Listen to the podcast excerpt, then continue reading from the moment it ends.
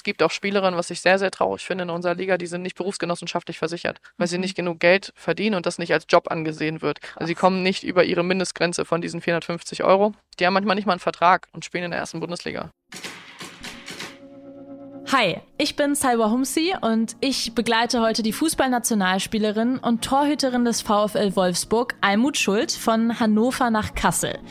Mit dem VfL und der Nationalmannschaft hat Almut fast alles erreicht. Olympisches Gold, EM, Champions League und Meistertitel, DFB-Pokal. Nur nicht die Gleichberechtigung, die sie sich für Frauen im Fußball wünscht und für die sie seit Jahren kämpft. Während sich die großen Fußballverbände wie die UEFA immer wieder in Debatten verzetteln, warum Fußball neutral sein sollte und politische Botschaften vermeintlich nichts im Stadion zu suchen hätten, ist Almut Schuld das beste Beispiel dafür, dass es eben doch anders gehen kann und dass es im Fußball in Zukunft vielleicht sogar anders gehen muss. Gleichberechtigung kommt eben eher selten von ganz, ganz doll die Daumen drücken. Darüber spreche ich mit Almut Schuld während unserer gemeinsamen Bahnfahrt. Soll ich nochmal um die Ecke kommen? Da brauche ich noch ein bisschen mehr Leine. Warte.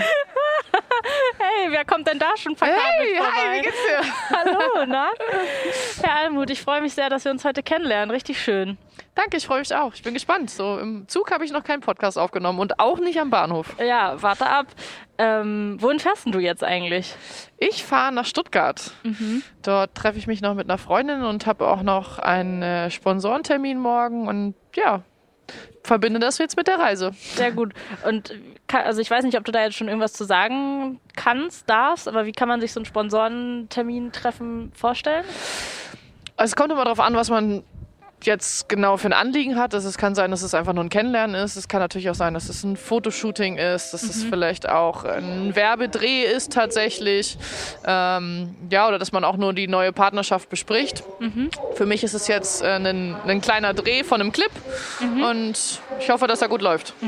Und das sind dann, also wenn das jetzt zum Beispiel größere Sponsoren sind, was sind das dann für Zusammenarbeiten, die man dann hat? Also ist es dann Werbung, die man macht oder? Genau, also im Frauenfußball an sich ist es noch relativ untypisch, dass man Ja. einen eigenen persönlichen Sponsor hat. Meistens macht man was für Sponsoren von Vereinen oder auch von den Verbänden. Das ist jetzt tatsächlich ein Sponsor, der ähm, für mich persönlich ist. Ist für mich auch was Neues, weil es so mein erster ist und gucken wir mal, wie es so wird. Aber darum geht es auch um Werbung. Also tatsächlich um Werbung, die vermutlich auch, wenn alles gut läuft, im TV läuft oder im Ah, Internet. Und okay. wir werden mal sehen. Dann drücke ich die Daumen für den Termin. Ja, danke schön. So klassische, also man würde ja jetzt denken, was wahrscheinlich am meisten auf der Hand liegt, ist, du hast irgendwie eine Reichweite, du bist schon bekannt, du machst den Instagram-Account und machst da Werbung, aber sowas machst du ja zum Beispiel gar nicht, ne? Nee, genau. Ich, Das ist irgendwie gar nicht mein Ding. Ich bin in manchen Sachen noch sehr konservativ und Mhm. bei sowas auch. Ich spreche am liebsten mit den Leuten direkt persönlich. Und ich finde auch, dass es Vorbilder geben muss für gerade für Jugendliche und Kinder, die sich dann selber im Leben orientieren und Mhm. sagen, vielleicht ist mir das zu stressig, weil Social Media auch einen gewissen Druck verspüren lässt. Man muss was posten, man muss vielleicht auch reposten, man muss was liken, man muss einfach die Sachen durchgucken und stundenlang schon sich mit dem Handy beschäftigen. Und ich Mhm. bin dafür nicht der Typ gewesen, noch nie. Und aus dem Grund habe ich es nicht gemacht. Und ich komme bis jetzt auch sehr gut damit zurecht, dass ich es nicht mache, weil die wichtigen Informationen mir von wem anders erzählt werden. Ich kann immer noch Zeitung lesen und auch andere Recherche betreiben. Und du hast gerade hier bei der Information geschaut nach der Wagenreihung. Genau, Da zeigt ich- sich der Unterschied. Und ich Richtig. nämlich in der Bahn-App habe geschaut. Ja, genau so ist das. Da war ich dann auch noch äh, oldschool und habe direkt am Wagenstandsanzeiger Ja. geguckt. Und irgendwie geht's ja oldschool dann auch immer. Ähm, aber geht dir dann nicht auch, also jetzt mal so blöd gefragt, auch Geld durch die Lappen? Weil eigentlich wahrscheinlich so mit Instagram, ich weiß Ja, nicht, ob sich das sicher. schon wieder verändert hat. Vielleicht war es vor ein paar Jahren noch, noch besser, aber kann man ja auch schon ordentlich. Man kann Geld damit sehr viel verdienen, Geld machen. Ich kann mich erinnern, dass Julia Gwynn, die mitbekannteste deutsche Fußballerin, erzählt hat in einem Interview, dass ihr Hauptverdienst nicht mehr beim Fußball liegt, sondern tatsächlich auf Social Media. Und das heißt dann für mich, dass sie Krass. gutes Geld verdienen muss. Ja. Ich weiß nicht, wie die Zahlen aussehen, aber es wird auf jeden Fall was zu machen sein. Und Mhm. ich schätze auch im Nachgang jetzt der Europameisterschaft, die ich mitbegleitet habe, der Männer, hätte ich sicher ein paar Follower bekommen. Aber aus Geldgründen mache ich das auf gar keinen Fall, sondern ich stehe dazu und es ist, ist für mich in Ordnung. Und ich habe auch gar keine Lust, mich so ein bisschen dafür zu verkaufen. Ja, und du hast gerade gesagt, das heißt wahrscheinlich, dass sie damit viel Geld verdient oder halt auch mit dem Fußball sehr wenig. Oder das, genau. Also Ja. ich, dadurch, dass die Nationalspielerin ist und bei Bayern München spielt, kann ich ungefähr einschätzen, was sie verdienen würde. Und natürlich ist das überhaupt nicht vergleichbar mit dem männlichen Bereich. Wir verdienen nicht so viel Geld und jede Fußballerin in Deutschland, die professionell spielen kann, ohne einen zweiten Job nebenbei zu haben, kann sich glücklich schätzen. Das ist so. Es sind wenige Spielerinnen, die das können. Und von daher äh, wird Julia Gwynn einen, ja doch, nicht unbeträchtlichen Teil ihres Gehaltes mit Social Media verdienen. Das ist nicht unser Zug, der hier gerade gehalten hat, oder? Gleis 7? Oh, okay. Ich glaube, Müssen wir jetzt noch mal dann wechseln? gehen Wir mal, versuchen wir mal, deinen Zug zu kriegen. Ja, wir mussten gerade schnell das Gleis wechseln. Und zwar waren wir, glaube ich, an Gleis 3, mussten dann zu Gleis 9. 7 und dann aber doch zu Gleis 9. Okay, Also, abschließend zu Gleis 9. und jetzt sind wir aber am Zug. Richtig. Und du bist, hast du gerade noch nebenbei erzählt, als wir die Mikros gerade nicht mehr auf hatten, weil wir durch einen halben Bahnhof gerannt sind, ähm, auch heute Abend, am Freitagabend bei der NDR-Talkshow, richtig? Richtig. Wer dann gerne einschalten möchte, kann das machen. Bin ich schon länger angefragt, musste die letzten Male immer vertrösten durch meinen Trainingsplan und heute Abend klappt es dann endlich. Und das ist verrückt, weil, also, naja, so mega verrückt ist es jetzt nicht, aber wir treffen uns jetzt heute zum, für diesen Podcast. Dann triffst du heute Abend noch eine Freundin in Stuttgart, hast morgen noch einen Termin mit einem Sponsoren.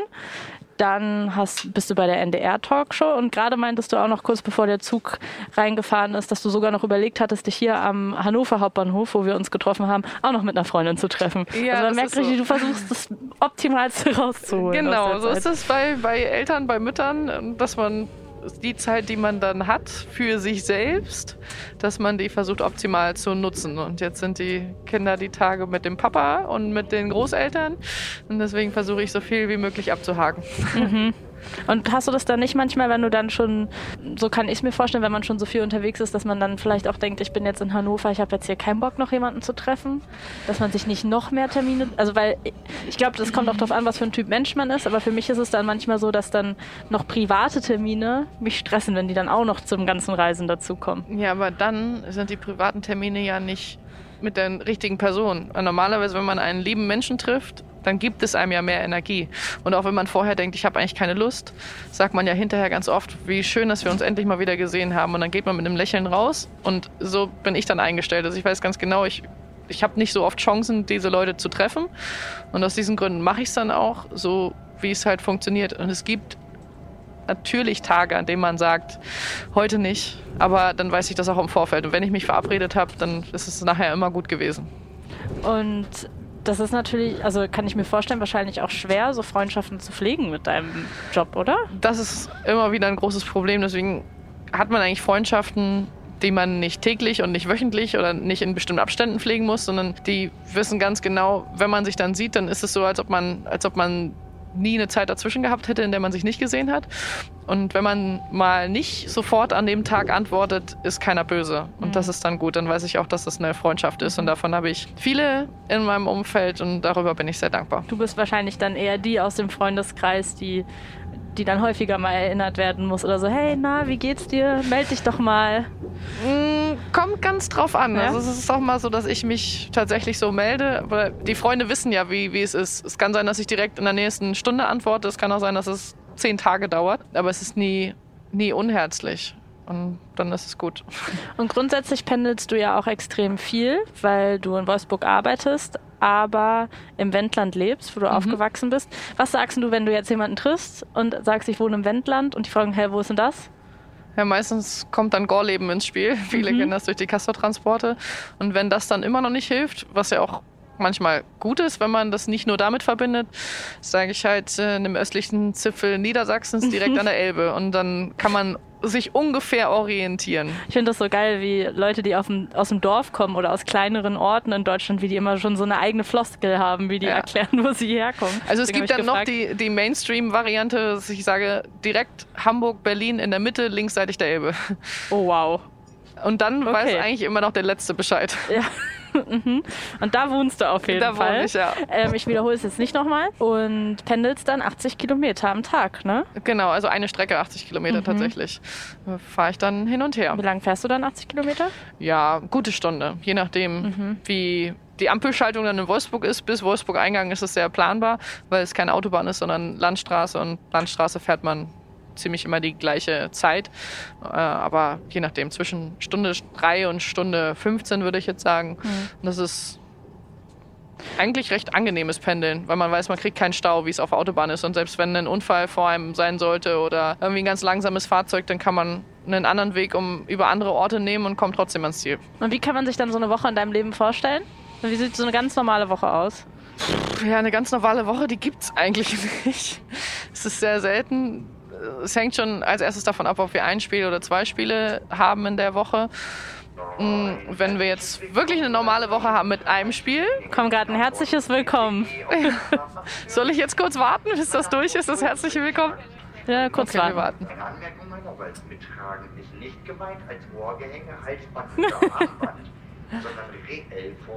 Als Garagenband? Schöne Ansage.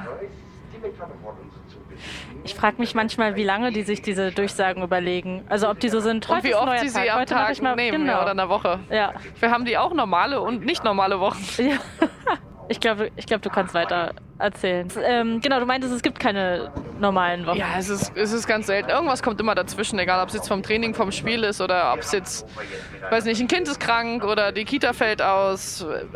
Mein Mann muss vielleicht auch irgendwie mal zum Seminar oder es ist, mhm. weiß nicht, Großeltern krank.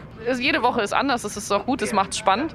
Kommt man gar nicht in so einen Trott rein. Wenn man jetzt eine normale Trainingswoche nimmt, dann hatten wir gerade Sonntag ein Spiel, Montag ist dann Regenerationstraining. Das heißt, am Montag bin ich eigentlich nur vormittags unterwegs. Ich fahre dann morgens vielleicht gegen 8 los und bin dann um 14 Uhr wieder da. Hab dann am Nachmittag die Kinder. Die hole ich dann normalerweise von Oma und Opa ab. Wenn Oma und Opa Lust haben, sie bis nachmittags zu nehmen, dann mhm. habe ich an dem Tag noch ein bisschen Zeit, irgendwie Haushalt zu machen, einzukaufen, was auch immer. Mm, am Dienstag steht dann normalerweise das Krafttraining an. Da kommt es dann darauf an, welche Uhrzeit es ist. Aber manchmal lege ich mir dann noch einen Termin direkt im Anschluss ans Training, dass ich irgendwie noch einen Medientermin mache, ein Interview oder so, weil die Kinder da länger in der, in der Kita sind bis um 16 Uhr. An dem Mittwoch ist dann normalerweise Doppeltrainingstag. Donnerstag ist meistens eher Nachmittagstraining. Am Freitag ist oftmals der freie Tag, wenn wir eine Woche mit nur einem Spiel haben. Das ist dann mhm. sehr angenehm.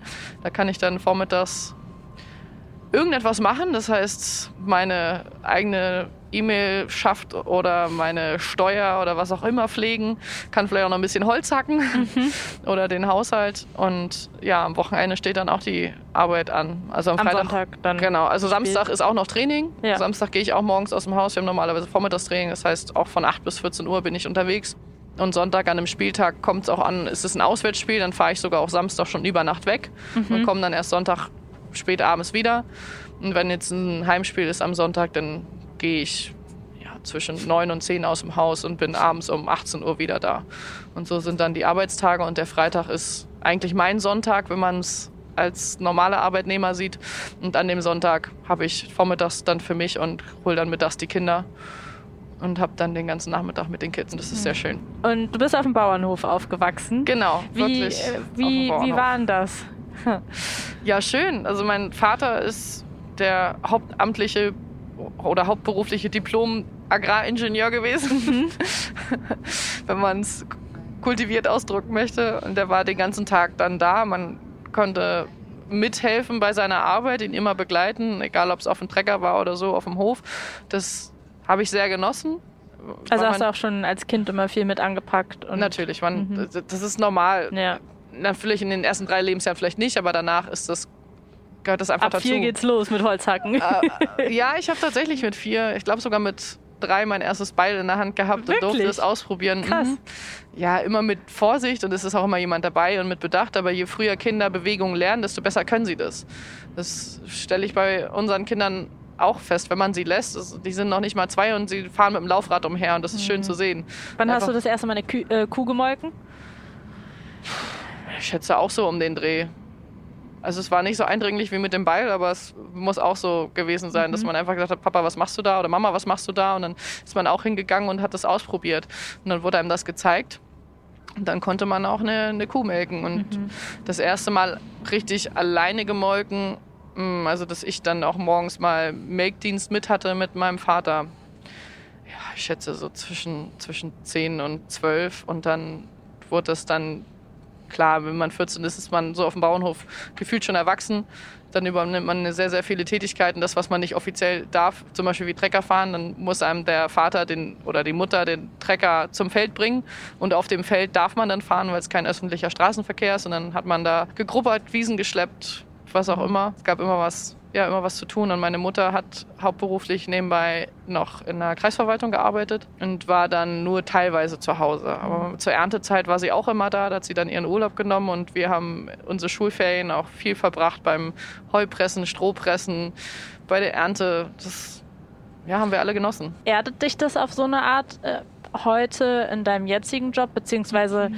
hast du das Gefühl, dass du vielleicht, also könnte ich mir jetzt gut vorstellen, wenn man in so einem Mehrgenerationenhaus aufwächst und wenn man auch aufwächst in einer großen Familie, wo man früh gelernt hat, man ist irgendwie ein Team, man packt mit an, das ist was, was man gemeinsam macht, vielleicht auch in der Ortschaft, im Dorf. Ist das irgendwie was, was du jetzt mit ins Mannschaftsleben mitnehmen konntest?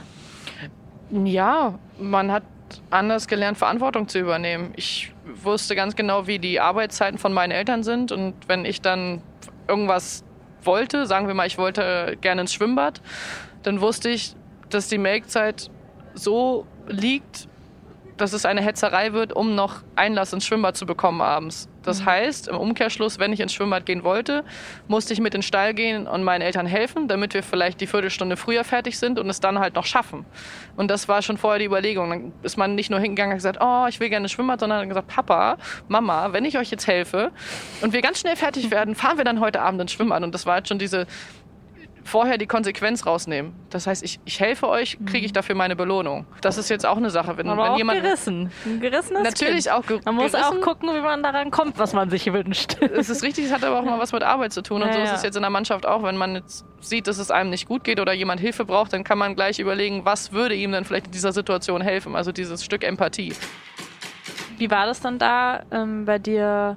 Auf dem Dorf, als du angefangen hast, dich für Fußball zu interessieren? Wie alt warst du da? Wie ging das los? Mit wem hast du dann gespielt? Gefühlt spielt jedes Kind auf dem Dorf Fußball. Mhm. Ball liegt immer irgendwo rum und wenn kein Ball da war, dann hat man mit einer Dose gespielt oder einem Stein. Ich weiß nicht, wir haben, wir haben alles hin und her gekickt. Ob es jetzt meine Geschwister waren, ob es Cousin, Cousine, die Nachbarskinder waren. Und das hat auf dem Spielplatz und auf der Straße angefangen. Und ist dann so gebündet, dass mein Bruder in den Verein eingetreten bin und ich wollte das dann auch mit fünf Jahren, bin dann mitgegangen. Und dann hat man Fußball gespielt, aber Fußball war nicht der einzige Sport. Und äh, auf dem Dorf ist man organisiert in, in vielen Vereinen. Ich war dann auch, sobald ich konnte, irgendwie im Schützenverein oder in der Jugendfeuerwehr. Ich äh, habe auch Tischtennis gespielt. Ich hab, ja, bin, bin Inliner gefahren was man, was man so als Kind gemacht hat. Und irgendwann wurde es dann immer ernster mit dem Fußball, wenn man für Kreisauswahl, Bezirksauswahl, Landesauswahl gesichtet wurde. Und dann hat sich das Training intensiviert. Man hat vielleicht auch in mehreren Mannschaften gespielt. Und dadurch musste man sich dann irgendwann entscheiden. Also mache ich jetzt noch den anderen Sport nebenher weiter oder konzentriere ich mich mhm. jetzt auf mhm. Fußball? Und dann ist irgendwann die Entscheidung gefallen, okay, Fußball möchte ich gerne weitermachen, möchte ich gerne ausbauen. Und dadurch wie alt warst du da, als du die Entscheidung treffen musstest? Oder getroffen hast? Ja, so 15, 16. Okay. Also eigentlich letztendlich endgültig mit 16, als mhm. ich von zu Hause ausgezogen bin. Dann bin ich nach Hamburg gezogen alleine. Ja. Habe dann beim Hamburger SV meinen ersten Vertrag in der ersten Liga unterschrieben mit 16 Jahren. Und mhm. da war dann klar, dass es nur noch Fußball ist und ich nichts mehr nebenbei schaffe. Und das klingt ja trotzdem so, Vielleicht auch dadurch, dass es auf dem Dorf so war, dass man eh irgendwie draußen gespielt hat und irgendwie immer draußen war und was unternommen hat miteinander, dass es jetzt gar nicht so ein Thema war als Kind, dass du dich für Fußball interessiert hast. Weil das letzte Mal, als ich mit einer Fußballerin ein Interview gemacht habe, äh, geführt habe, das war Tuba Tekal, oh. die hat mir erzählt. Mit der habe ich beim HSV ihr, auch zusammengespielt. Ja, cool. Ja. ähm, die hat mir erzählt, dass es bei ihr zum Beispiel voll das Thema war und die mhm. engagiert sich ja auch heute dafür. Mhm dass jungen Mädchen irgendwie den Einstieg in den Fußball erleichtert, der Einstieg in den Fußball erleichtert wird. Und die meinte halt, ey, damals, als ich angefangen habe, mich für Fußball zu interessieren, da wurde mir gesagt, das schickt sich nicht für Mädchen. Und das schickt sich auch nicht für Mädchen mit Schrammen am Bein nach Hause zu kommen. Aber vielleicht ist das wirklich auch nochmal ein, ein Dorfding, weil du eh mit Schrammen abends nach Hause kommst, wenn du irgendwie draußen unterwegs warst und am Bauernhof angepackt hast. Das, das war bei uns überhaupt kein Thema. Ich habe natürlich als eines der wenigen Mädchen Fußball im Verein gespielt, aber so im Dorf kam man öfter mal mit Schrammen nach Hause. Und ja. ich glaube, dass Tuba auch aus einer anderen Kultur kommt, ein anderer kultureller Hintergrund. Da ist es ja nicht unbedingt gegeben, dass Mädchen Fußball spielen oder Mädchen überhaupt so solche genannten Jugendsportarten machen. Und das ist jetzt auf dem Dorf, war das, war das gleichgültig. Es gab schon in den, äh, bei, während der Spiele, auch gegen andere Jungsmannschaften gab es schon Sprüche, weil wir in der Unterzahl waren. Ich war oft das einzige Mädchen, manchmal waren wir auch zu zweit, manchmal hatte auch eine gegnerische Mannschaft ein Mädchen, aber grundsätzlich hat man diese Einstellung immer gespürt, dass auch mhm. Eltern von gegnerischen Mannschaften dann gelästert haben oder halt auch die Gegenspieler direkt, hey, die haben Mädchen im Tor, wie peinlich ist das denn? Und Mädchen dürfen ja eigentlich gar nicht mitspielen und können das ja nicht, können kein Fußball spielen und das war dann nachher recht schnell gegessen. Danach haben sie mhm. sich eher beschwert, dass ich nicht mitspielen sollte, weil ich vielleicht zu gut war. Zu gut war. Genau. Und in unserem Landkreis bin ich relativ bekannt, weil wir nicht viele Einwohner haben und je höher ich Auswahl gespielt habe, desto weniger gab es irgendwie Vorurteile, dass Mädchen Fußball spielen können. Ja. Und das, das ist schön. Bei uns in der Schule war das auch eher was Cooles, wenn du als Mädchen Fußball gespielt hast. Also in unserer Klasse hat sich das unterteilt in, würde ich heute auch nicht mehr so äh, benutzen, dieses Wort, aber wir haben es halt als unreflektierte Kinder mit, keine Ahnung, acht so gesagt, die Tussis. Es waren halt, keine Ahnung, die Mädchen. Wie soll denn ein Kind auch mit acht reflektiert sein? Also nee. Also man muss den Kindern auch die Kindheit geben. Nee, Jedes, nee. Jeder hat in seinem Leben in der Kindheit Blödsinn gemacht. Ja, genau. Und das, das waren dann halt, keine Ahnung, ich weiß auch im Nachhinein gar nicht, was wir damit sagen wollten. Das waren aber die Mädchen, die halt nicht so sportlich interessiert waren.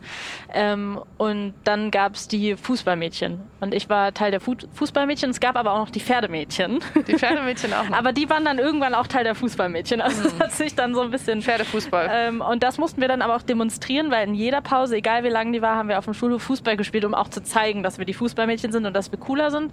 Aber meine damalige beste Freundin hat halt auch extrem viel Fußball gespielt und die war dann, also die war dann auch so von den Jungs so anerkannt und, mhm. und die coolste, weil die war, die war so die Taffe, die halt gut Fußball spielen kann.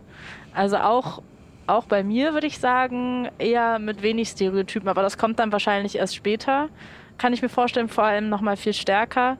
Ähm, was ich bei dir auch interessant finde, ist, hast ja gesagt, du bist dann äh, mit 16 quasi ausgezogen und bist dann zum Hamburger SV gekommen bei so männlichen Fußballspielern ist es ja eher so, dass die dann irgendwie, keine Ahnung, die werden dann mit 13 rausgeholt, dann gibt es irgendwelche Talentförderungen, dann kommen die zu irgendwelchen krassen Sportakademien und dann ist wirklich, dann werden die richtig so, dann gibt es richtig Programm mit hier Trainingsschule, Trainingsschule, Trainingsschule, eigentlich gar keine richtige Jugend mehr. Das war bei dir nicht ganz so dann mit 16, ne? Nee, auch zu meiner Zeit gab es noch nicht viele Eliteschulen des Fußballs für Mädchen. Mhm. Gab auch noch nicht wirklich Internate. Das Internat, was es schon ewig gibt und was auch einen riesigen Ruf hat, ist Turbine Potsdam.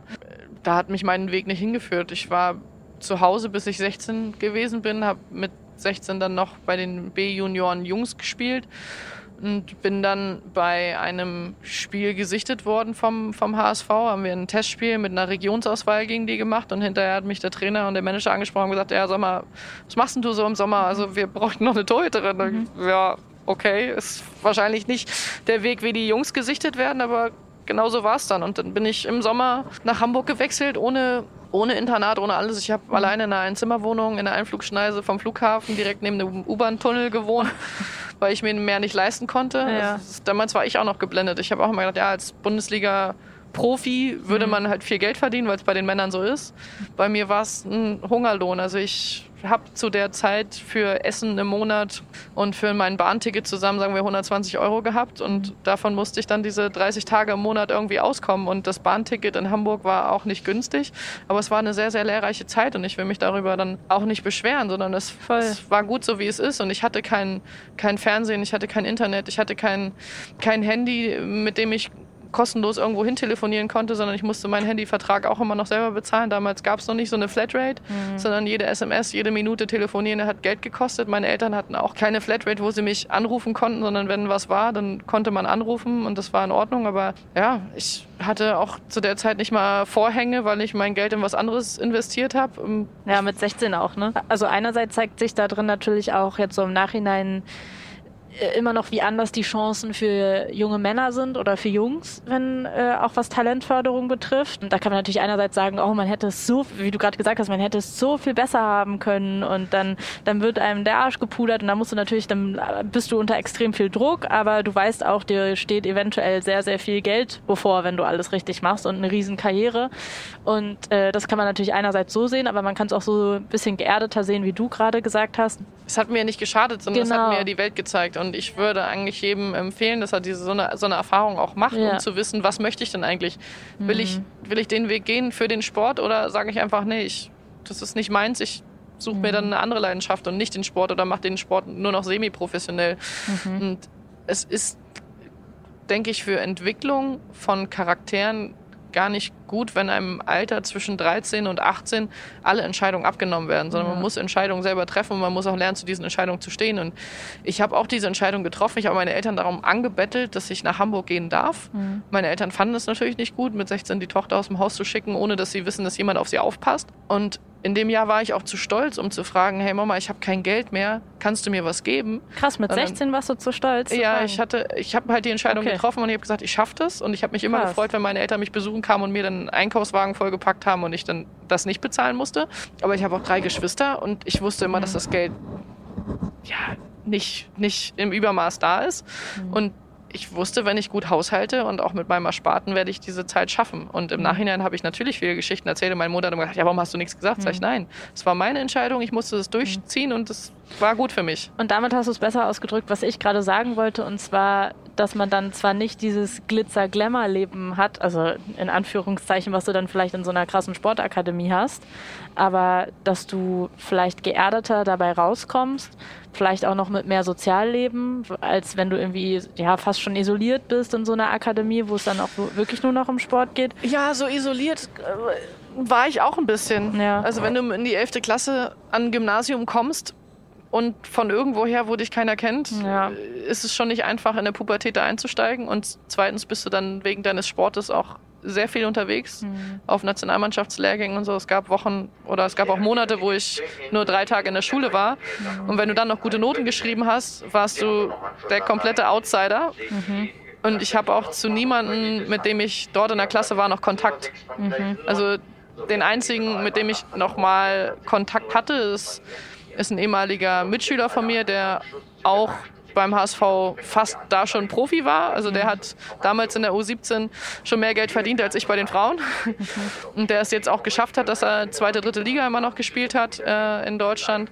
Das ist der einzige, also was man noch als, als Kontakt bezeichnen könnte. Mhm. Ich hoffe, dass wir dadurch, dass wir jetzt sprechen, vielleicht ein paar mehr Menschen Frauenfußball, in Anführungszeichen, Fußball ja eigentlich einfach nur, äh, näher bringen können. Und was ich irgendwie wichtig finde, dafür zu erwähnen, weil ich diese Erkenntnis erst vor ein paar Monaten hatte und ich glaube, dass es viele nicht auf dem Schirm haben, ist, dass Frauenfußball in Deutschland erst seit 50 Jahren, dass es den erst seit 50 mhm. Jahren gibt, seit 1970, dass der vorher verboten war. Genau. Also es gab ihn dazwischen immer mal und davor auch. Also ja. es wurde schon gespielt, aber es war verboten. Also es ja. gab keine offiziellen Wettkämpfe und es wurde nicht unterstützt vom Verband, ja. Ja. Und äh, das Ganze basierte unter anderem auf so vermeintlich wissenschaftlichen Erkenntnissen, mhm. sage ich mal, von einem Psychologen, der Fred J.J. Buiten Dijk heißt. Ich weiß nicht, ob ich seinen Namen richtig ausspreche. Und der kam in einer Studie im Jahr 1953 zu dem Ergebnis, dass Fußball eine Demonstration der Männlichkeit sei und dass auch das Treten speziell äh, spezifisch männlich sei und das Nicht-Treten weiblich. Mhm. Ja. Ist, was, was sagst du? Ist Fußball der klassische Ausdruck von Männlichkeit? Würdest man, du ihm dazu man stimmen? Hat das schon häufiger das Gefühl in der Gesellschaft, dass es tatsächlich so ist. Sonst wird es ja auch immer nicht diese Sprüche noch geben mit mhm. Frauen können das nicht. Aber das sind auch andere Sportarten. Also Eishockey ist jetzt auch nicht typisch weiblich. Mhm. Und den Eishockeyspielerinnen geht es deutlich noch schlechter als uns. Aber man merkt, dass das viele Fans auch am Wochenende so ihre Männlichkeit dann ausleben, dass es der Fußball ist mhm. und da nicht viel Platz ist für diese weibliche Seite, obwohl weiblich ja nicht heißt, dass man schwach ist oder nur auf dem Platz steht und weint oder sowas. Das ist ja auch mal viel interpretiert. Also ich finde, der Fußball ist halt ge gesamtgesellschaftlich und wir reden immer davon, dass er integrativ ist, dass er vielfältig ist, dass er Grenzen überschreitet, dass er Leute zusammenbringt und genauso ist es auch. Und da ist es egal, ob männlich oder weiblich und der männliche Teil des Fußballs, der könnte auch noch viel integrativer werden. Mhm. Also, im weiblichen Teil ist es überhaupt kein Problem, wenn man homosexuell ist. Das kann man, damit kann man auch offen umgehen und es würde nie jemand darüber schlecht reden. Mhm. Und im männlichen Teil ist das noch ein sehr, sehr großes Tabuthema und ich würde mir wünschen, dass jeder, jeder männliche Fußballer da auch, ja, bei sich sein kann und ehrlich sein kann und sich dann so auslebt und, und dadurch in der Gesellschaft ankommt. Mhm.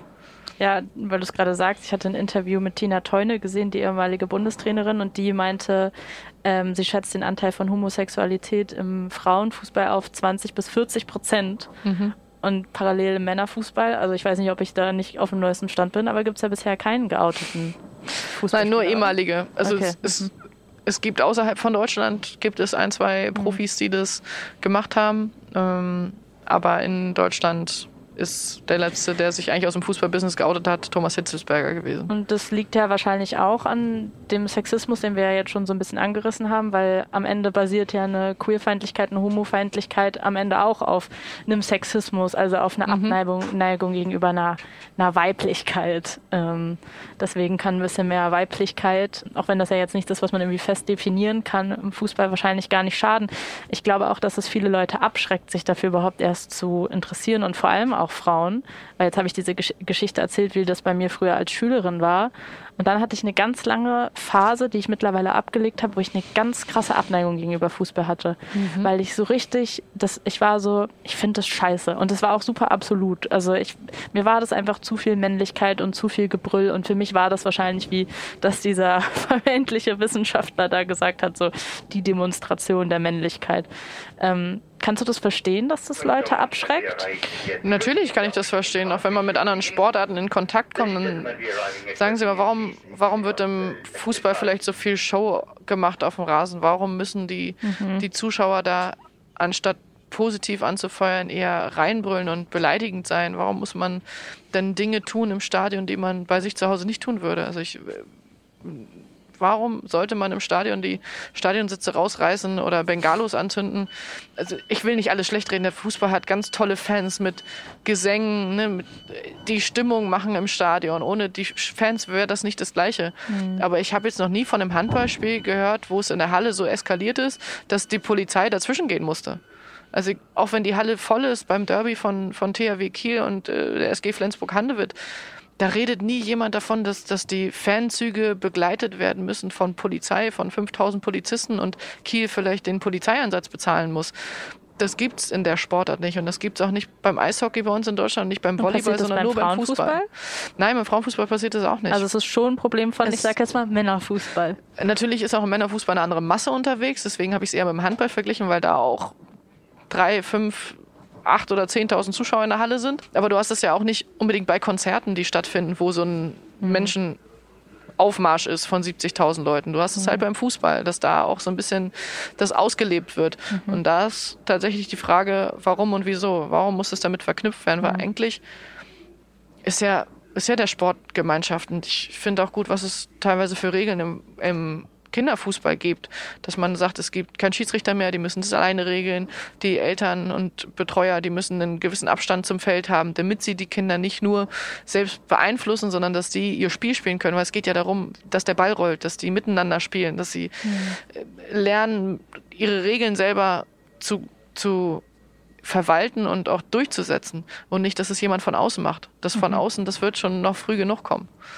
Und wenn wir jetzt nochmal zurückkommen zu dem, zu deinem 16-jährigen Ich, quasi, was irgendwie Fuß fassen wollte oder zumindest dich mal ausprobieren wollte, ob das was für dich ist, ein bisschen beschnuppern wollte, ähm, die Fußballindustrie. Was ja schon der aktuelle Stand ist, dass wenn du als Frau in den Fußball einsteigst, vielleicht auch in dem Alter und auch wenn du erfolgreicher wirst, dass das Geld nicht reicht, hast du ja gerade auch schon angesprochen. War das bei dir jemals der Fall, dass du auch noch einen Nebenjob nebenbei hattest? Also ich habe äh, auf jeden Fall nebenbei Schule und Studium gemacht, aber ich habe auch nebenbei mal in einem Fitnessstudio gearbeitet. Mhm. Ich habe als Nebenjob eigentlich immer bei, bei meiner Familie mitgeholfen auf dem, auf dem Bauernhof, aber mhm. fest angestellt zu sein ist unglaublich schwierig. Also auch mit dem Fitnessstudio habe ich es nachher aufgegeben, weil, es, weil der Trainingsplan sich manchmal vom Tag zu Tag geändert hat und dann konnte ich plötzlich meine Schicht absagen. Also mhm. sagen wir, du wusstest, du hast nachmittags Training und du wolltest da von acht bis zwölf kommen und hast dann einen Tag vorher angerufen, ja Chef, also ich habe jetzt doch Vormittagstraining, ich könnte von 15 bis 19 Uhr, aber mhm. ja, da war dann schon wer anders eingeteilt und das zu tauschen war dann nicht möglich und letztendlich musste ich das dann aufgeben. Und man kann es nur bei Vereinen machen, die dann nicht in der Champions League spielen. Ich war dann schon 2013 beim VfL Wolfsburg mit 22, um dort in der Champions League zu spielen, um halt auch diese Belastung zu haben mit den zwei Spielen pro Woche und dann ist Arbeiten nicht mehr möglich. Also in mhm. vielen anderen Vereinen, wo keine Champions League gespielt wird, arbeiten glaube ich, 70 Prozent der Spielerinnen oder machen ihr Studium oder was auch immer nebenbei. Und das mhm. Studium nebenbei, das ging auch, weil man sich die Zeit ein bisschen frei einteilen kann. Aber es war auch schwierig, wenn man feste Seminare und Vorlesungen hat, ähm, ja, das Training da hm. irgendwie drumherum zu legen. Ja, so Thema Gender Pay Gap wurde mir das auf jeden Fall auch schon von Fußballerinnen erzählt, die irgendwie sagen, ey, da gibt es so viele Fußballerinnen in Deutschland, die auf einem super professionellen Level spielen und wo sie als Mann bereits davon leben könnten und sagen mhm. könnten, ich kann mich wirklich mit meinem ganzen Kopf darauf konzentrieren ja. und vor allem auch mit meinem Körper, die aber sagen, das reicht aber nicht, es ist einfach nicht möglich und die müssen tagsüber arbeiten, ja. ähm, keine Ahnung, im Fitnessstudio zum Beispiel und dann abends noch zum Training. Ja. Hast du da auch Kolleginnen, bei denen das, bei denen das so also war? Also jetzt beim VfL Wolfsburg nicht mehr. Der VfL Wolfsburg hat die Sparte professionalisiert. Ich müsste jetzt lügen, aber ich glaube 2000 16. Mhm. Äh, vorher war es so, ja auch nicht lange her ist. Ne? Nein, nein. Ja. Also vorher waren unsere Trainingszeiten morgens um 8 und abends um 17.30 Uhr. Ja. Und dazwischen konnte man dann arbeiten gehen. Also man wusste, wenn morgens um 8 Training ist, dann ist man, wenn man sich wirklich bald um 10 raus aus der Kabine und nichts anderes anliegt. Und dann hatte man zwischen 10 und sagen wir mal 16.30 Uhr hatte man die Zeitspanne, wo man arbeiten gehen konnte. Mhm. Und das haben auch sehr, sehr viele genutzt oder halt fürs Studium, für äh, Weiterbildung, Ausbildung. Und jetzt sind unsere Trainingszeiten 10 und 15.30 und dazwischen ist keine Zeit. Also man schafft es nicht mehr und es ist dann auch nicht mehr gewollt, weil man wirklich von diesem Trainingsplan abhängig ist. Mhm. Und in anderen Vereinen kenne ich das auch, dass vormittags gar kein Training stattfindet und erst abends dann Training. Also früher beim HSV war auch so, da war die Trainingszeit 19 Uhr. Und, und da muss man aber auch nochmal sagen, dass es bei Männern nicht so ist. Nein, überhaupt ja. nicht. Also bei Männern ist die Trainingszeit dann normalerweise 10 bis 10 und 15.30 ja. wenn sie überhaupt zweimal trainieren. Weil sie aber auch gut genug bezahlt werden, dass sie nicht noch nebenbei genau, es gibt, arbeiten müssen. Es gibt Oder ich meine, Fußball ist ja schon ein Job, aber genau, es ist, noch ist ein Job. Job ja, sie müssen nicht noch einen Job machen. Also bei den ja. Männern sind von der ersten bis zur dritten Liga alle professionell, in der mhm. vierten Liga teilweise auch noch. Es gibt mhm. auch Vereine, die in der Landesliga mehr bezahlen, als Spielerinnen in der Bundesliga bekommen. Und in der Bundesliga sind, sind jetzt nur Vereine, jetzt VfL Wolfsburg, Bayern München sind professionell und es sind so Eintracht Frankfurt und Turbine Potsdam, die an den Strukturen kratzen, die da auch hinwollen. Auch TSG Hoffenheim möchte da gerne hin, aber es ist, es ist noch lange nicht da. Und es gibt auch Spielerinnen, was ich sehr, sehr traurig finde in unserer Liga, die sind nicht berufsgenossenschaftlich versichert, weil mhm. sie nicht genug Geld verdienen und das nicht als Job angesehen wird. Also sie kommen nicht über ihre Mindestgrenze von diesen 450 Euro. Teilweise kannst du ja auch ähm, Spielerinnen mit 350 Euro berufsgenossenschaftlich versichern mhm. und das erreichen viele Spielerinnen auch nicht. Die haben manchmal nicht mal einen Vertrag und spielen in der ersten Bundesliga. Krass. Und dann muss man sich aber halt dieses blöde Stereotyp anhören, so ihr seid nicht gut genug wie die Männer. Man denkt sich so, also es gibt ja kein besseres Beispiel als das, was du gerade genannt hast für Chancenungleichheit, weil es ja einfach gar nicht die gleichen Startbedingungen gibt. Wenn du, wenn du gar nicht die Kapazitäten hast, so viel Zeit zu investieren, darin besser zu werden und zu trainieren und dich darauf zu konzentrieren, dann kannst du ja auch gar nicht gleich gut werden. Ja, es ist ja auch in jedem Verein, egal in welchem Dorfverein, es ist oft die Frage, wenn man auf Sponsorensuche ist, wo spielt denn die erste, die erste Mannschaft? Und mhm. die die erste Mannschaft ist die erste Herrenmannschaft. Mhm. Die erste Herrenmannschaft kann sich die Trainingszeit aussuchen und alles andere wird drumherum gelegt. Und wenn eine Frauenmannschaft da ist oder aufgemacht wird, dann kriegt sie meistens die letzte Trainingszeit abends um 21.30 Uhr oder so. Und das mhm. ist ähm, schon, schon sehr, sehr schade. Und diese Chancengleichheit, die hat man bis jetzt noch nicht. Es gibt Vereine, die da besser werden und die auch dann die Struktur zur Verfügung stellen, dass, dass die Frauen auch beispielsweise auf dem Rasenplatz trainieren können und nicht nur auf dem Kunstrasen gehen müssen. Es ist ja selbst in der Bundesliga bei uns so, dass wir nicht auf dem gleichen Trainingsgelände sind wie die Männer. Also wir haben auch ein tolles Trainingsgelände, dafür bin ich auch dankbar. Das muss man auch immer wieder betonen, aber wir sind nicht auf dem gleichen Trainingsgelände wie die Männer und wir sind nicht auf dem gleichen Stand von von hm. Infrastruktur.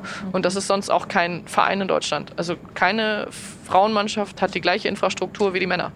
Und da geht es gar nicht um Gehalt. Also Gehalt will ich mich nicht vergleichen, aber dieses Gender Pay Gap ist schätzungsweise nirgendwo so groß wie im Fußball. Mhm. Ich weiß nicht, ob wir bei einem Tausendstel, bei einem Zehntausendstel oder so sind von dem, was, was die Männer verdienen im Durchschnitt. Also wenn man die WM-Premieren anguckt, finde ich es auf jeden Fall sehr, sehr, eindeutig. Dann kriegt man als Frau eine Premiere von, glaube ich, 75.000 Euro. Aber Prämie bei der WM ist noch, ist noch das geringste ja. Gap. Also damit Und als Mann 350.000 Genau, aber damit werden, ja. werden eigentlich Zahlen geschönigt. Ja. Also da wird, okay. sieht man da halt, dann sagt man halt, ja, ist irgendwie ein Sechstel, aber das ja. spiegelt überhaupt nicht das wieder, was okay, man. Also das klingt man, schon groß man, und ist das, immer noch nicht. Nein, nein, das ist, okay. das ist noch mhm. ähm, echt das Geringste. Also da ist es noch am angeglichen. Ja, vor allem, wenn du von 450 Euro sprichst, also das ist ja wirklich eine schockierende Zahl oder von ja, nicht versichert also es, sein. es ist schon, es ist schon äh, bei Länderspielen, also ja. bei Länderspielen, ich kenne die Zahlen auch nicht genau, weil mhm. sie nie offengelegt werden, aber es ist meiner Meinung nach nicht nur dieses Sechstel, was man bei einer WM-Prämie oder EM-Prämie mhm. hat, sondern es ist nur ein Zwanzigstel von dem, was die ah, Männer kriegen, okay. kriegen wir. Und in den Vereinen ist es nochmal, also wirklich, da geht es in die Hundertstel, in die Tausendstel oder in die Zehntausendstel, je nachdem, in welchem Verein man ist. Also ja. dieses, diese Prämien von EM und WM spiegeln das null wieder. Mhm. Das, ist, das okay. ist eher noch geschönigt. Ja, ja. Und, aber man muss ja sagen, es geht auch anders. In den USA konnte die Frauennationalmannschaft jetzt gerade letzte Woche einen großen Erfolg erreichen. Gleiche Bezahlung und vor allem auch gleiche Prämien, wie mhm. wir gerade angesprochen haben, die ihnen jetzt auch rückwirkend ausgezahlt werden. Die haben da dem Fußballverbund verklagt. Warum passiert das in Deutschland nicht? Also Du hast ja, du hast ja auch eine Initiative mit acht weiteren Frauen gegründet, ähm, ins Leben gerufen, Fußball kann mehr, wo ihr auch konkrete Forderungen an den Deutschen Fußballverbund gerichtet habt. Das heißt, wenn man das jetzt mal so diese Parallele zieht zu den USA, dann es gibt hier ja auch Leute, die aktiv sind wie du, die irgendwie diese Probleme ansprechen. Warum kommen wir nicht zu diesem Punkt wie die, wie die Frauen in den USA, wo man auch sagen muss, die erfolgreicher sind da als die Männer? Ja, und sie haben auch eine ganz andere Lobby. Mhm. Also die haben dann bei Länderspielen teilweise mehr Zuschauer, als die Männer sie haben oder wenn dann auch gleichwertig. Und da sind wir weit von entfernt. Deswegen ist es auch noch schwierig. Hier in Deutschland werden wir immer genau davon erdrückt, dass man sagt, ja, ihr seid halt nicht Markt technisch auf dem gleichen Niveau wie die Männer. Ihr verkauft nicht so viele Trikots, ihr habt nicht so viele Zuschauer, ihr habt nicht so viele TV-Einnahmen, warum sollen wir euch gleich bezahlen? Und bei den Frauen in den USA ist es so, dass sie guten Trikotabsatz haben, dass die Leute in die Stadien kommen, dass sie auch TV-Verträge haben, dass sie teilweise Einzelverträge mit Sponsoren haben, was, was diese Breite, den breiten Markt anspricht. Und dadurch ist es einfach auch gerechtfertigt. Und es war nur eine Frage der Zeit, dass es kommt. Und es gibt auch andere Verbände, wie es den australischen Verband, den norwegischen, den dänischen. Also da gibt es schon sehr, sehr viele Verbände, die das auch angeglichen haben, die Männer und Frauen gleich bezahlen. Mhm. Es ist bloß jetzt in den USA auch der Sonderfall, dass nicht die Männer weniger bekommen haben, um gleich viel zu verdienen wie die Frauen, sondern die Frauen wurden auf das Niveau der Männer angehoben. Das mhm. ist das erste Mal passiert. Mhm. Und deswegen auch dieser Millionenbetrag. Und ich hoffe auch, dass es in den USA weitergeht, dass es nicht nur um die Nationalmannschaft geht, sondern dass auch die Liga angeglichen wird, dass die Liga auch die professionellen Strukturen hat, wie es im Männerfußball der Fall ist, dass sie genauso viele Zuschauer, wenn nicht sogar mehr Zuschauer generieren. Mhm. Es gibt so Leuchttürme wie zum Beispiel die Portland Thorns, wo auch Nadine Angerer lange gespielt hat, jetzt noch Torwarttrainerin ist. Die haben im Durchschnitt 20.000 Zuschauer im Stadion. Und das ist mit uns jetzt hier in Deutschland vom weiblichen Fußball noch nicht vergleichbar. Also wir haben in, in Wolfsburg irgendwie einen Zuschauerdurchschnitt von, muss ich lügen, 1800, 1900 und das ist was anderes als 20.000. Aber ist das, ich frage mich immer so ein bisschen, ob das nicht auf eine Art auch irgendwie, ob man sich damit nicht auch leicht macht. Ich kenne das so ein bisschen aus dem Journalismus oder auch so aus dem Printjournalismus. Natürlich macht man sich damit leicht. Man hat damit immer noch Argumente, aber das ja. heißt ja nicht, dass man das Argument hat, das nicht anzugehen. Nee, und darum nee, geht es ja. Genau. Man, man, müsste ja. ja. man müsste einfach mal den Mut haben, es zu ändern und zu sagen, wir stecken jetzt die gleiche Investitionsvolumen da rein. Wir mhm. machen es vergleichbar. Wir produzieren die Spiele im TV genau, die man überhaupt gucken vergleichbar. will, dass die dass Weil das, das gleich das gut Problem ist ja so. auch, wenn bei der mhm. Sportschau was gezeigt wird, dann kommt erst die dritte Liga der Männer, vielleicht sogar noch die zweite Liga der Männer und dann kommt die Frauen-Bundesliga daneben dran und man mhm. ist es gewohnt aus den, aus den Männerzusammenfassungen, dass aufgelöst wird, ob es ein Handspiel war, ob es abseits war, ob die Schiedsrichterentscheidung richtig war, ob der Ball im Tor war. Und bei uns wird dann mit ein bis vier Kameras aufgenommen und dann ist eine Szene, die man nicht auflösen kann, war es jetzt ein Handspiel oder was nicht, warum hat die Schiedsrichter einen Elfmeter gegeben, war der Ball überhaupt im Tor, wer war dann als letztes dran? Ja, und man ist es gewohnt, Spaß zu gucken. Man ist es gewohnt aus dem Männerfußball ja. und dann schimpft man halt, wie unprofessionell das ist. Aber sie wissen nicht, dass es halt unprofessionell produziert ist, sondern es wird dann halt auf den Sport umgemünzt und es wird gesagt, der Fuß Frauenfußball ist schlecht. Ja, voll. Kann ich mir gut vorstellen, dass sich das dann, dass sich das dann aufs ganze Image auswirkt. Also, Weil wir sehen es ja, ja, bei Turnieren bei den Turnieren, jetzt auch bei der WM 2019, wurde es mhm. in der gleichen Qualität produziert oder nahezu gleiche Qualität wie bei den Männern und es wurde ja auch geschaut. Also sie mhm. waren von den Zuschauerzahlen war das Turnier ein Erfolg, genauso wie vorher auch Olympia 2016 oder die WM 2015 ein Erfolg war. Aber das ist ein richtig gutes Beispiel, weil darauf wollte ich gerade hinaus. Ich kenne das aus dem Printjournalismus, wo darüber entschieden wird, wer kommt aufs Cover. Mhm. Und das ist dann sowas, das wird nicht wirklich offiziell gesagt, aber das bekommt man so unterschwellig in Gesprächen mit aus äh, Redaktionen, was dann erzählt wird. Wenn man dann mal so anspricht, warum sind denn so selten Frauen auf dem Cover? Naja, weil Männer werden mehr gekauft. Und das ist aber voll interessant, weil wenn, wenn immer Männer in den Redaktionen entscheiden, dass Männer mehr gekauft werden, weil das mhm. vielleicht mal so war und man es aber auch nie versucht mal aufzubrechen genau. und aus, auszuprobieren. Ausprobiert, ja. Das ist ja genau wie das, was du gerade angesprochen hast. Naja, dann produziert es doch mal genauso qualitativ hochwertig wie beim Männerfußball und dann schauen sich ja Leute an. Und dass man dann auch einfach, das ist ja so ein bisschen das mit den Strukturen aufbrechen. Die lösen sich halt nicht von selbst. Und wenn wir nichts dafür tun, dass diese Gewohnheiten verändert werden, dann kriegt der Frauenfußball auch nie gleich viel Aufmerksamkeit genau. und Interesse. Und das geht ja auch nicht nur um den Frauenfußball, sondern um alle Frauensportarten. Hm. Also es gibt Sportarten, wo es relativ gleichwertig ist, wie vielleicht im Tennis oder auch im Biathlon, wo eigentlich im Biathlon sogar fast die Frauen bekannter sind als die Männer. Aber hm. in, in anderen Sportarten, also beim Handball, beim Volleyball, wo auch immer, da, wird, da haben sie nicht die gleiche Bühne. Mhm. Und es wäre vielleicht aber verdient, dass sie sie haben und dass es ihnen auch die Möglichkeit gegeben wird. So eine ganz uralte Diskussion im Fußball, und das ist ja auch was, was gerade letztes Jahr nochmal extrem aktuell geworden ist, im, ich sage jetzt nochmal Männerfußball, mhm. ähm, ist die Diskussion um, wie, wie neutral Sport sein muss und wie neutral Fußball sein muss oder so ein Fußballverband und so. Mein Gefühl ist immer, wenn man sich mit Frauenfußball und auch mit Fußballerinnen auseinandersetzt, zumindest in Deutschland, dass die viel politischer sind. Also alleine, dass wir jetzt hier sitzen und über diese ganzen Themen, über die wir jetzt sprechen, dass äh, Fußballerinnen mit viel mehr Selbstverständnis irgendwie eine Haltung haben und sich auch einsetzen, vor allem auch in der Masse. Das Thema Queerness hattest du schon angesprochen. Wie erklärst du dir das? Einfach weil Frauen von, von Grund auf schon, wenn sie Fußball machen, weil es schon alleine das schon politisch ist, weil du als Frau benachteiligt wirst? Mm, nee, so pauschal würde ich das nicht sagen. Ich mhm. glaube, dass wir Frauen ein bisschen mehr im Leben stehen, noch nebenher. Also der mhm. Fußball ist im, Männer, im männlichen Bereich schon eine kleine Scheinwelt. Mhm. Du verlierst den Bezug zur realen Welt. Erstens musst du dich ein bisschen verstecken, jetzt auch erst recht mit sozialen Netzwerken, weil jeder sein Handy dabei hat, sofort ein Foto macht. Mhm. Auch wenn du vielleicht nur in der Kneipe sitzt und du trinkst ein alkoholfreies Weizen, dann würde halt ein Foto filmen von wegen, hey, morgen hat der Spiel und der trinkt jetzt Weizen. Also was der Trainer wohl dazu sagt. Also es bleibt nichts geheim. Das heißt, sie müssen sich mhm. verstecken. Und auf der anderen Seite haben sie sehr, sehr viel Geld, um auch ihre eigene Welt zu bezahlen. Also da, sie müssen nicht mit einem Linienflug in Urlaub fliegen, sondern sie fliegen dann halt mit dem Charter und es ist denen dann auch egal, zu welcher Uhrzeit oder wenn sie was haben wollen, dann kaufen sie sich das. Wenn sie ein neues Auto brauchen, dann bekommen sie das. Und deswegen muss man sich mit dem normalen Leben nicht so auseinandersetzen. Und das ist bei uns mhm. anders. Wir stehen genauso als Arbeitnehmer in der Welt wie jeder andere Arbeitnehmer. Wir gehen normal zum Einkaufen, wir machen unseren Einkauf selber, ich, wir machen unseren Haushalt selber und wir beschäftigen uns mit Problemen, mit den Problemen unserer Nachbarn, mit den Problemen unserer Familie, mit den Problemen, die auf der Welt passieren. Und deswegen bildet man sich schätzungsweise mehr Meinung. Mhm. Ja, das ist verständlich. Und man ist wahrscheinlich auch ein bisschen weniger in dieser, in dieser Blase, in die so ein Fußballer schnell reinkommt, wenn er mit 13 irgendwie. Genau, das meinte ich mit der Scheinwelt, also mit ja, dieser genau. Fußball-Scheinwelt. Genau. Und die ja dann irgendwann auch aufhört. Also irgendwann bist du dann irgendwie zu alt oder dann, oder dann führst du deine Karriere anders weiter und dann, und dann stehst du da als Fußballer. Genau. Also ich, kann, ich kann ein Beispiel ja. nennen, einfach, wenn, wenn wir einen Wettbewerb im Training machen, sagen wir, wir Latten schießen, dann heißt es halt, hey, komm, wer dem anderen einen Kaffee holt oder wer eine Cola ausgibt oder so sowas. Und bei den Männern heißt es dann so, Lattenschießen 1000 Euro. Und du denkst du nur so, wie mhm. kann man in einem 1000 Euro oder um eine Louis Vuitton-Tasche oder sowas? Das, mhm. das sind Relationen, die, die sind nicht unsere. Und natürlich, wenn du dann mit einer Verletzung dastehst und du bist plötzlich raus, mhm. ist es sehr, sehr schwer. Und bei uns bist du es gewohnt, dass du nebenbei immer was anderes machst. Almut, wir müssen in zwei Minuten leider schon aussteigen. Ähm, Ich, ich glaube tatsächlich. Jetzt schon. Ja, Wollt ihr nicht noch mit weiterfahren? ähm, vielleicht kannst du ja noch mal ganz kurz darauf eingehen. Dein Vertrag läuft ja nur noch bis Ende dieses Jahres. Mhm. Wie guckst du in deine Zukunft? Also ich wird, wird man dich bald wieder auf dem Bauernhof treffen?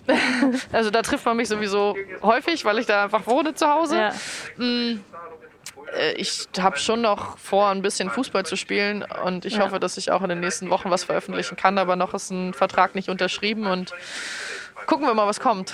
Ich danke dir vielmals fürs Interview. So schade, danke. dass wir aussteigen müssen. Ich könnte noch ja. eine Stunde mit dir weiterreden. Ich weiß auch nicht, warum ihr den Zug so gebucht habt.